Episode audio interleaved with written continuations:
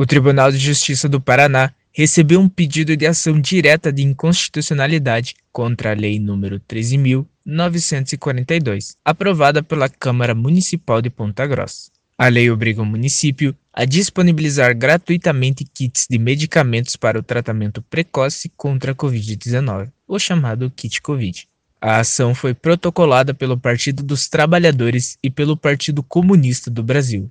Elton Bars, presidente do PCdoB local, aponta que a ação tem como objetivo barrar a lei, que propõe o tratamento precoce sem comprovação científica. Primeiro objeto é tentar cancelar a ação dessa lei, que, no nosso ver, é inconstitucional, no sentido em que propõe para a população pontagrossense o tratamento de algo já é comprovadamente ineficaz para a questão do Covid. Além de tudo, nós queremos jogar um alerta para a Câmara e, e mesmo para a Prefeitura. Né? A Câmara Municipal de Ponta Grossa, ela não pode, a despeito de fazer proselitismo político de uma bancada dita cristã, fazer com que a Prefeitura gaste recursos humanos e financeiros para agir dentro de uma pandemia.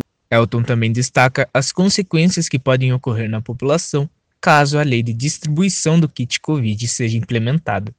Para Elton, além dos gastos de recursos públicos, o uso do kit Covid pode criar a falsa ideia de proteção mais do que recursos humanos, a desmobilização e a falsa imagem que nós estaremos bem quando não estaremos bem no trato de Ponta Grossa, que nós estamos num nível muito grande, tanto de contaminação como de pessoas que, tá, que estão internadas. Nós precisamos compreender isso. Segundo a ação expedida pelo TJ, o presidente da Câmara Municipal de Ponta Grossa tem até o dia 28 para prestar esclarecimentos à Justiça.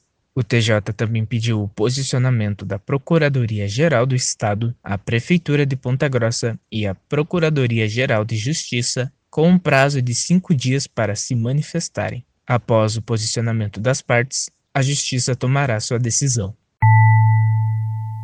O último boletim da Prefeitura Municipal de Ponta Grossa registrou 91 novos casos confirmados de Covid-19 nas últimas 24 horas. O município totaliza 44.165 casos confirmados e 1.060 mortes pela doença.